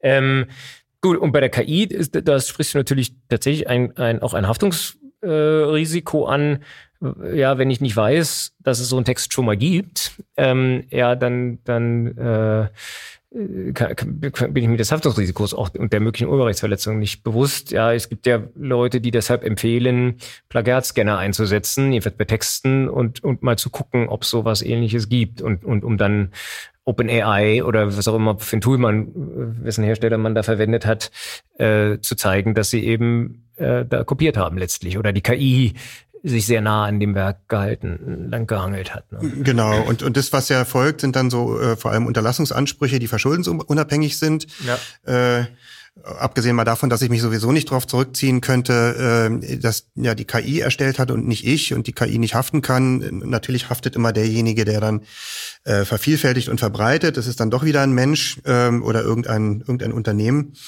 Ähm, und, ähm, und was man natürlich auch sagen muss, es gibt sicherlich auch Fälle, wo den Betreffenden klar sein muss, dass sie sich in einem problematischen Bereich befinden, nämlich wenn man beim Prompting äh, irgendwie dann schon äh, mhm. absichtlich, bewusst äh, auf ein bestimmtes Ergebnis zusteuert. Ja. Nach dem Motto, mach das mal so wie. Ja, und wenn, wenn dann die äh, äh, OpenAI in den, in den neueren Versionen Links auch verfolgen und durchgehen kann und ich dann einfach ein paar Links schicke, machst du genauso wie es da ist, nur schöner, dann liegt es dann vielleicht auch noch ein bisschen näher. Prima. Ähm, ja, ein, ein schöner Perforce-Ritt und ich finde, man kann es bei aller Unsicherheit, hast du jetzt sehr schön zusammengefasst, wie so die Rechtslage ähm, ist, wo die Risiken vielleicht auch liegen, wo sie vielleicht auch nicht liegen. Ähm, hast du so ein paar Handlungsempfehlungen, weil wo jetzt KI in den in fast oder nicht fast allen, aber in vielen Unternehmen ja schon live eingesetzt wird, ist eben bei der Content-Erstellung. Ähm, hast du da ein paar Tipps oder oder ja Empfehlungen, die man da jetzt ein, also äh, ja unser Social Media Team, was sagen wir denen jetzt? Äh, wenn sie Blogbeiträge erstellen sollen und dann Fabian Reinholz drunter schreiben, was, was sollen sie machen, äh, um ich, das Risiko gering zu halten? Die Standardantwort ist ja immer, frag den Anwalt. Ähm, genau. Das Social Media Team äh, ist ja schon sehr, sehr nah dran und braucht einfach nur mal um die Ecke gehen. Ähm, ja, ich glaube, das Wichtigste, finde ich, ist immer Sensibilität, äh, dass man, dass man Sensibilität hat und wenn sie nicht da ist, dass man sie schafft ähm, für die Risiken, die da bestehen.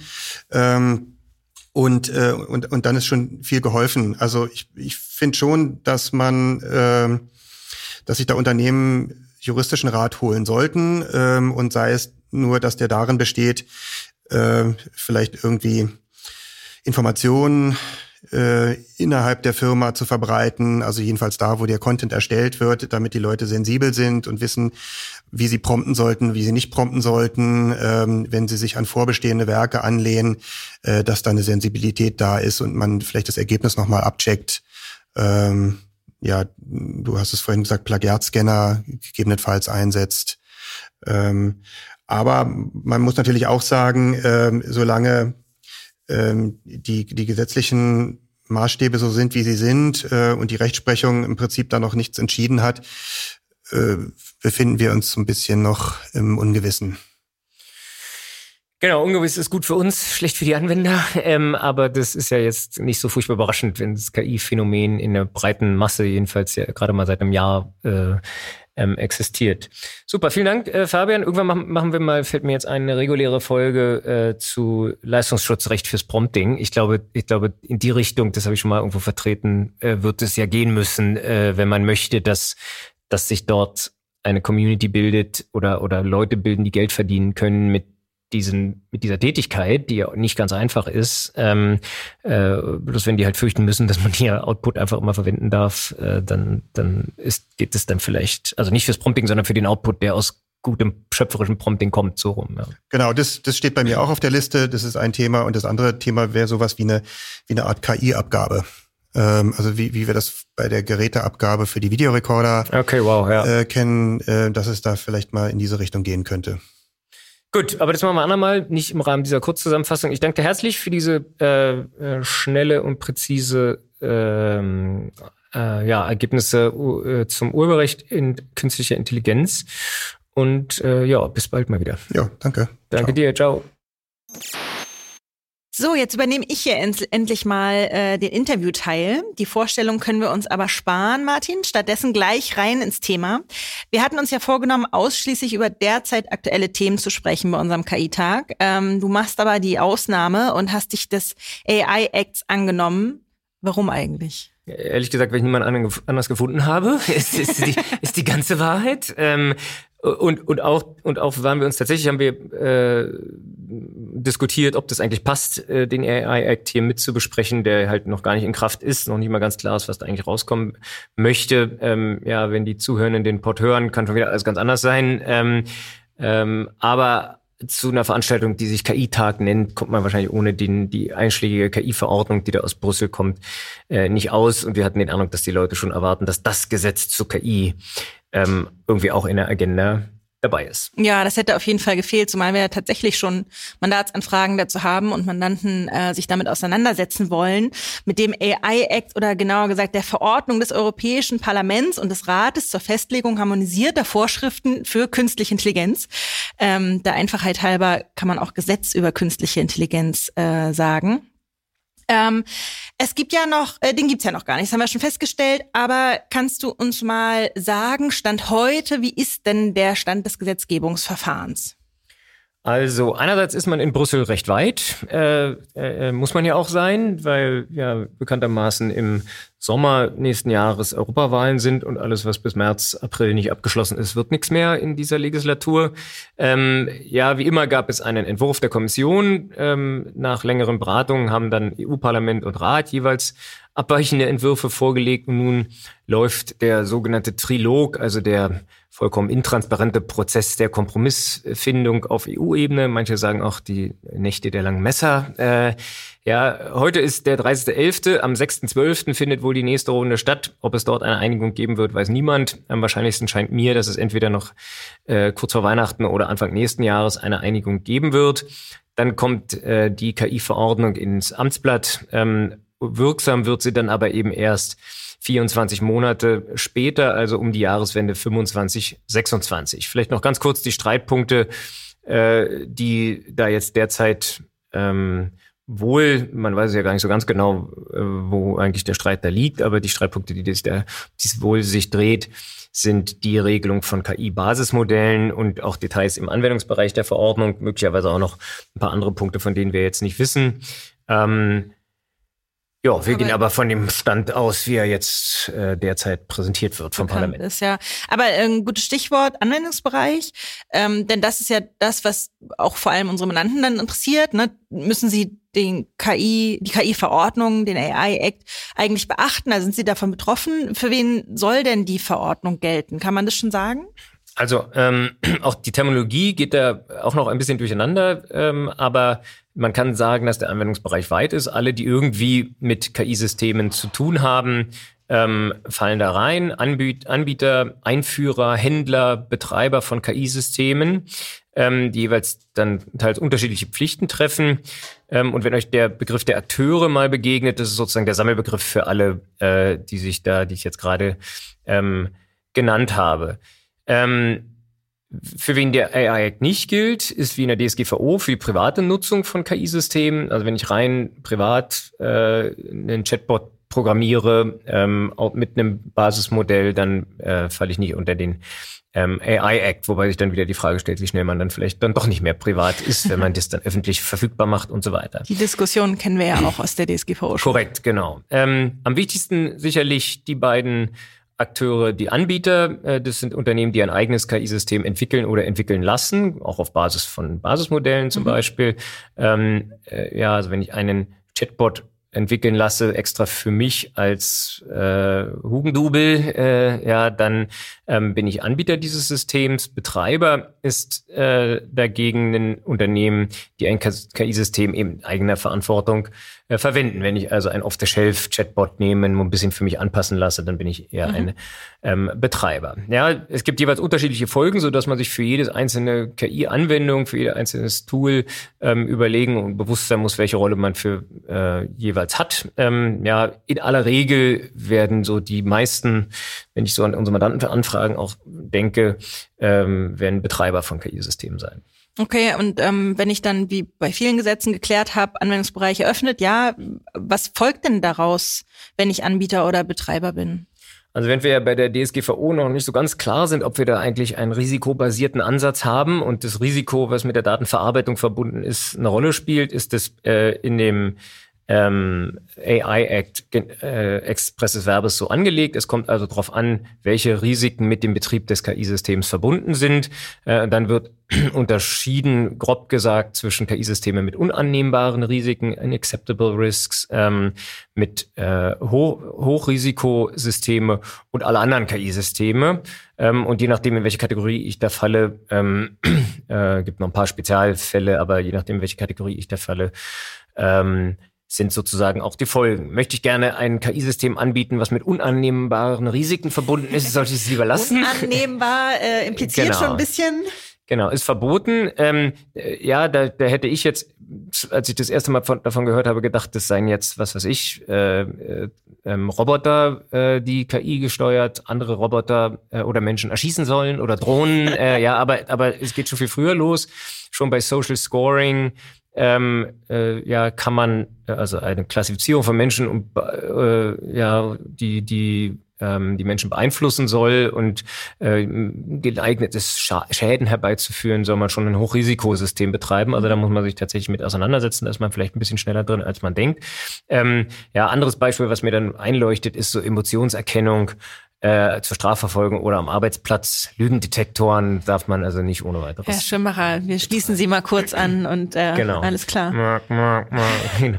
Okay, aber unan unannehmbares Risiko, wenn wir jetzt mal davon ausgehen, dass es nicht die Mehrzahl trifft, ja. ähm, was sind so weitere Risiken oder Risikogruppierungen, die dann vielleicht eher ähm, auch Mandanten und Mandantinnen von uns treffen genau. können? Also äh, Hochrisikosystem kann schon mal passieren. Der Begriff ist äh, auch ein bisschen weiter, als man denkt. Ähm, äh, ja, zum Beispiel bei Regelungen, die unter Produktsicherheitsvorschriften fallen, ähm, Medizinprodukte zum Beispiel, die ein KI-Element haben, ähm, ist man drin, äh, ja, KI-Systeme für kritische Infrastrukturen, wesentliche Dienste, ähm, Kritis-Unternehmen sind da betroffen, aber eben auch äh, Recruiting-Tools mhm. ähm, sind ein Hochrisikosystem. Und wenn man jetzt da schaut, vielleicht gehen wir es ganz kurz durch, wir haben jetzt nicht ewig Zeit dafür, aber wenn man da kurz schaut, welche Folgen sich daraus ergeben, dann sind die schon relativ umfangreich. Also man muss ein Risikomanagement betreiben. Es gibt konkrete Vorgaben zu Data Governance, also wie mit Trainingsdaten umgegangen äh, wird. Es gibt wie in der DSGVO ähm, äh, Dokumentationspflichten, Super. alles, alles Mögliche muss ich dokumentieren, genau. Und es gibt natürlich ähm, Transparenzvorgaben. Ich habe eine ganze Reihe an Informationspflichten, mhm. muss das KI-System beschreiben, welche Maßnahmen ich da gegriffen, äh, ergriffen habe. Habe ich so ein Risikomanagementsystem? Wie ist es zugänglich? Ähm, es braucht eine menschliche Aufsicht und dann, ähm, das ist auch einer der Key-Themen in der äh, äh, KI-Verordnung, dass man die Systeme halt nicht alleine laufen lässt, sondern immer die Möglichkeit hat, da einzugreifen. Und, äh, und dann kommt was, was ähm, es in der DSGVO auch schon gibt, in der Art einer nicht Datenschutzfolgeabschätzung, aber eine, eine Abschätzung der Folgen, äh, die der KI-Einsatz äh, mit sich bringt. Ja, und dann kann es sogar sein, dass ich, dass ich mein Hochrisiko-KI-System registrieren muss bei einer noch zu definierenden Stelle. Also die Folgen, wenn ich so ein Hochrisikosystem betreibe, sind relativ ähm, intensiv Äh, und, und wie gesagt, es lohnt sich zu schauen, ob man da vielleicht drin ist. Ja, einiges an Aufwand. Wir sagen ja immer halb scherzhaft, halb ernst. Die EU wird nicht müde, sich um Arbeit für uns zu bemühen. Äh, sind mit der DSGVO noch nicht fertig. Da kommt der AI Act. Ähm, aber jetzt haben wir zwei Kategorien abgehakt. Es gibt ja noch mehr. Was ist denn mit den, ich sag jetzt mal, normalen KI-Systemen? Also welche Folgen hat das, wenn ich meine Blogbeiträge mit KI erstellen lasse? Also ähm, es gibt es gibt, sagen wir, äh, allgemeine für alle KI-Systeme geltende Regeln. Das ist relativ am Anfang, Artikel 4 in der letzten Fassung ähm, des, der, der Entwürfe geregelt. Ich lese sie mal kurz vor. Ja, äh, menschliches, diese, also fast blumig möchte man sagen, definiert. äh, ja, menschliches Handeln, menschliche Aufsicht, technische Robustheit und Sicherheit, Privatsphäre und Datenqualitätsmanagement, wobei man an der Stelle mal sagen sollte, die DSGVO bleibt ohnehin unberührt. Also DSGVO gilt neben dem äh, AI Act. Ähm, Transparenz, whatever that dann im Detail means, äh, kommen wir gleich nochmal dazu. Ja, Vielfalt, äh, Diskriminierungsfreiheit, Fairness. Ähm, klar, da soll, das ist ja die größte Sorge, dass KI-Systeme eben biased sind. Mhm. Ähm, äh, und dann, und dann steht da noch was von sozialem und ökologischem Wohlergehen. Äh, Ich halte jetzt mal kurz fest, was der Jurist so als blumig äh, oder nee, nee, blumig, empfindet. Also menschliches Handeln, blumige Ausdrucksweise. Ja. Ähm, also ich, nicht der Jurist, äh, aber ich meinte tatsächlich die Definition, also zu jedem der Punkte, die ich vorgelesen habe, gibt es in Artikel 4 eine. Definition, die, die, äh, aus der man dann aber auch nicht so ganz schlau wird. Okay, blumig, ich gebe zu, äh, ist es dann möglicherweise nicht. Ähm, aber, äh, und zusätzlich gibt es dann noch deutlich weiter hinten ähm, in dem äh, AI Act, jedenfalls die, so wie die Entwürfe jetzt sind, Transparenzpflichten für Anbieter von ähm, KI-Systemen, die für die Interaktion mit natürlichen Personen bestimmt sind. Ähm, ja, da, da muss man, also zum Beispiel der äh, beliebtes ChatGPT, äh, ja, oder eben ähm, irgendein Bilderstellungstool, alle, äh, aber eben auch ein Chatbot, den ich betreibe äh, auf meiner Website, der Mhm. KI gesteuert ist. Ähm, und dort, ähm, das fand ich, finde ich dann ehrlich gesagt auch blumig, steht nämlich im Gesetz, dass man, dass man den ähm, äh, Nutzenden mitteilen müsse, dass sie es mit einem KI-System zu tun haben. So steht es im Gesetz. Ist das nicht komisch? So Also mit ich enthalte mich, also wenn ich, wenn ich, ja, ich und Also bist unter mehr so wir, Margarete. ich habe, ich habe mehr, ich habe mehr an ein überquellendes äh, Rosenbeet gedacht, an, als an ein Ja, einsames nee, Dornig ist Gänseblümchen. es, dornig ist es, aber Ja, das, das stimmt wohl. Äh, aber also wenn das keine perfekte Überleitung ist zu meiner nächsten Frage. Bin gespannt. Äh, Dornig, Dornig, naja, ähm, du hast ja schon ein bisschen, bisschen angerissen die Frage Haftung. Was sagt denn der AI-Act eigentlich zur Haftung von AI-Systemen? Ja, nicht so furchtbar viel. Ähm, es gibt keine klaren ähm, Haftungsregeln im AI-Act. Du haftest, wenn deine KI Mist baut. Äh, ja, wir haben schon äh, früher jetzt heute gehört, dass äh, das erstmal die generelle Regel ist, äh, dass man sich da jetzt nicht rausreden kann und sagen kann, ja, ich weiß ja gar nicht, das war die KI. Ähm, ja, wie es bei Software äh, natürlich auch ist, wenn die einen Fehler macht. Ähm, ja, und die Haftung regelt, äh, regelt sich bisher nach dem Recht der Mitgliedstaaten und da wird der AI-Act auch nichts dran ändern. Aber die EU mischt da schon mit. Ähm, Gott sei Dank, auf ja, die EU ist natürlich. Verlass. natürlich. Lass mich raten, äh, es gibt eine weitere, eine weitere Gesetzesform, die wir da gefunden haben. Genau, genau. Du weißt es natürlich. Äh, also es gibt zwei Sachen. Einerseits gibt es die bestehende Produkthaftungsrichtlinie, die in Deutschland im Produkthaftungsgesetz äh, umgesetzt ist, ähm, wird gerade überarbeitet. Und nach deren neuen neuer Fassung wird eben äh, die Pro Regelung zur Produkthaftung, ja, verschuldensunabhängige Haftung, egal ob ich was falsch gemacht habe oder nicht. Ich muss gerade stehen dafür, dass mein System fehlerfrei funktioniert, ähm, eben auch für Software- und KI-Systeme gelten. Ähm, ja, da, da ist dann, können wir jetzt nicht in die Einzelheiten gehen, aber äh, da ist dann wiederum, was man dann, äh, wofür man dann Schadensersatz verlangen kann, eingeschränkt. Äh, ja, wenn ich jetzt so viel Geld verloren habe, ist das nicht unbedingt ein Fall für die Produkthaftungsrecht, aber wenn's, wenn mir das körperliche Schäden hinzugefügt hat und ich deshalb einen Schaden habe, ähm, dann eben schon. Und die ist eigentlich fast das Schnellste. Die ist, äh, das kann gut sein, dass die jetzt noch im ersten Quartal 24 in im Amtsblatt veröffentlicht wird. Die ist auch auf der Zielgeraden. Mhm. Ist aber Äh, eine Richtlinie, das heißt, äh, muss eben ins Gesetz äh, umgesetzt werden in den muss, Mitgliedstaaten. muss in den Mitgliedstaaten umgesetzt werden und dafür soll es dann zwölf Monate Zeit geben, sodass also Anfang 25 wir dann damit rechnen dürfen, dass das Produkthaftungsgesetz in Deutschland eindeutig auch Software- und KI-Systeme umfasst. Äh, Und dann zweiter Punkt, ähm, gibt es äh, den Entwurf einer gesonderten KI-Haftungsrichtlinie, also eine Richtlinie, die sich damit befasst, wofür KI-Systeme ähm, zu haften sind. Dort, äh, ja, die ist aber noch in the making und unklar, ob das jetzt vor den schon angesprochenen Europawahlen noch was wird. Eigentlich ist es ein Bundle, eigentlich sollte das so kommen. Mhm. Ähm, äh, ja, auch da sind es dann wieder 24 Monate, also dort sind es halt 24 Monate Umsetzungsfrist, so dass man also wenn sie gut sind, schaffen sie es. Hm. Genau, wenn sie gut sind, gut, die ist nicht umzusetzen, da ist dann diese Anwendungsfrist sozusagen. Richtig, habe ich, ja. ja. Ähm. Ähm, äh, gut, wenn sie gut sind, tritt es gleichzeitig in Kraft mhm. oder wird wirksam, je nachdem, wie man es sieht.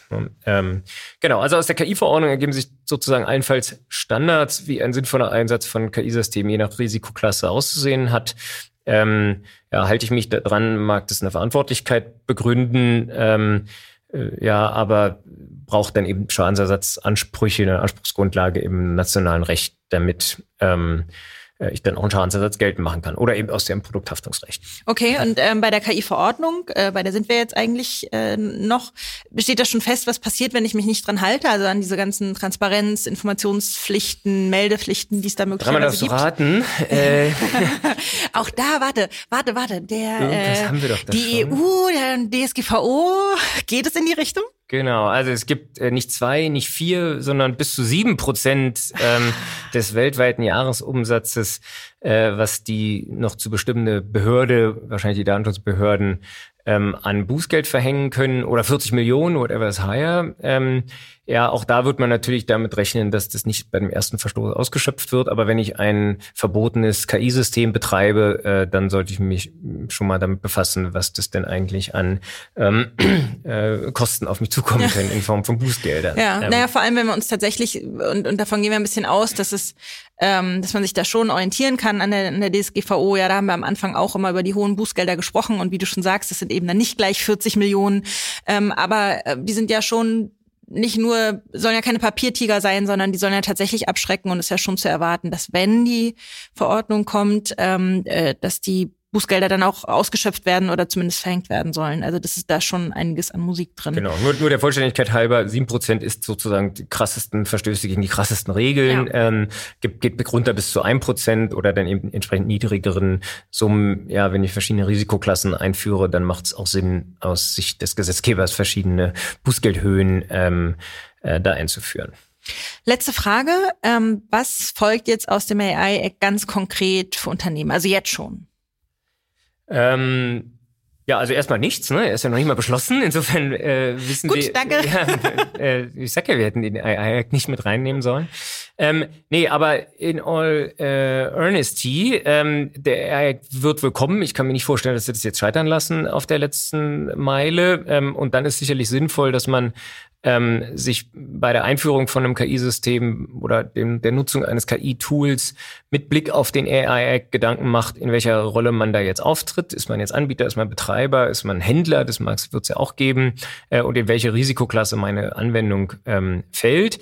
Ja, wenn ich der Meinung bin, ich falle hier in den Hochrisiko-KI-System, ähm, ja, dann würde ich äh, das genau das machen, was im AI Act schon steht und, und jedenfalls mal anfangen mit so einem Risikomanagementsystem. Ähm, ja, denn irgendwann ist er da und dann sich damit zu befassen, ähm, ist zu spät. Ja, wir haben ja auch die ersten Datenschutz- äh, oder DSGVO-Projekte 2000, äh, Anfang 2016 und nicht äh, ja. äh, Mitte 2018. Äh, ja, gestartet. und wir alle wissen, äh, jeder, der schon mal so ein, so ein Projekt, Umsetzungsprojekt durchgeführt hat, da sind ja auch in der Regel eine Menge von Prozessen gegebenenfalls äh, anzupassen. Und äh, je größer das Unternehmen, desto länger kann das dauern. Absolut. Und, und ja, wenn wir jetzt hier Werbescoring mit KI äh, beraten, dann, dann haben wir natürlich da auch einen Blick auf den ähm, AI Act. Ähm, ja, noch ein Beispiel vielleicht, wenn, wenn jetzt die Transparenzpflichten so noch nicht greifen und ich mein Chatbot noch nicht kennzeichnen muss, äh, kann ich mir aber schon mal Gedanken machen, ob das Tool, was ich da nutze, das überhaupt kann, mhm. wie und wie würde ich das dann umsetzen. Ähm, ja, und dann sicherlich der naheliegende Hinweis, wenn ich also sehr intensiv mit KI arbeite, das auch nach außen zum Einsatz bringe, eigene KI-Systeme entwickeln lasse, äh, dann ist sicherlich schlau, äh, in die KI-Verordnung, jedenfalls mal, wenn sie denn äh, fertig verhandelt ist, reinzuschauen und zu gucken, äh, was wäre denn, wenn sie wirksam wäre, wie ähm, äh, was müsste ich denn dann tun und es dann auch mehr oder weniger zu machen, damit mir das dann nicht um die Ohren fliegt, wenn es irgendwann mal soweit ist. Also die ersten Schritte sollte man bereits jetzt gehen und dabei die Entwicklung im Auge behalten. Wir tun es auf jeden Fall. Ja, damit beschließen wir unseren Intensivausflug in die äh, künstliche Intelligenz. Ähm, wer bis hierhin gehört äh, und Freude gehabt hat, äh, aber Folge 45 zum praktischen Einsatz äh, von KI in Unternehmen noch nicht kennt, sollte das nachholen. Wir begeben uns wieder äh, vom Podcastzimmer zur Abendveranstaltung bei Wein, Bier, Musik, äh, Pizza. yeah. Ähm, ja, Herting FM, der Podcast für Recht, Technologie und Medien wird es, wenn alles klappt, vor Weihnachten wohl noch einmal geben, wenn nichts dazwischen kommt. Thema dann das Datenrecht und das Regulierungsfeuerwerk aus Brüssel. Ähm, ja, kommt bis dahin gut durch die Adventszeit und äh, lasst euch nicht zusätzlich stressen. Vielen Dank, Martin. Tschüss. Ciao.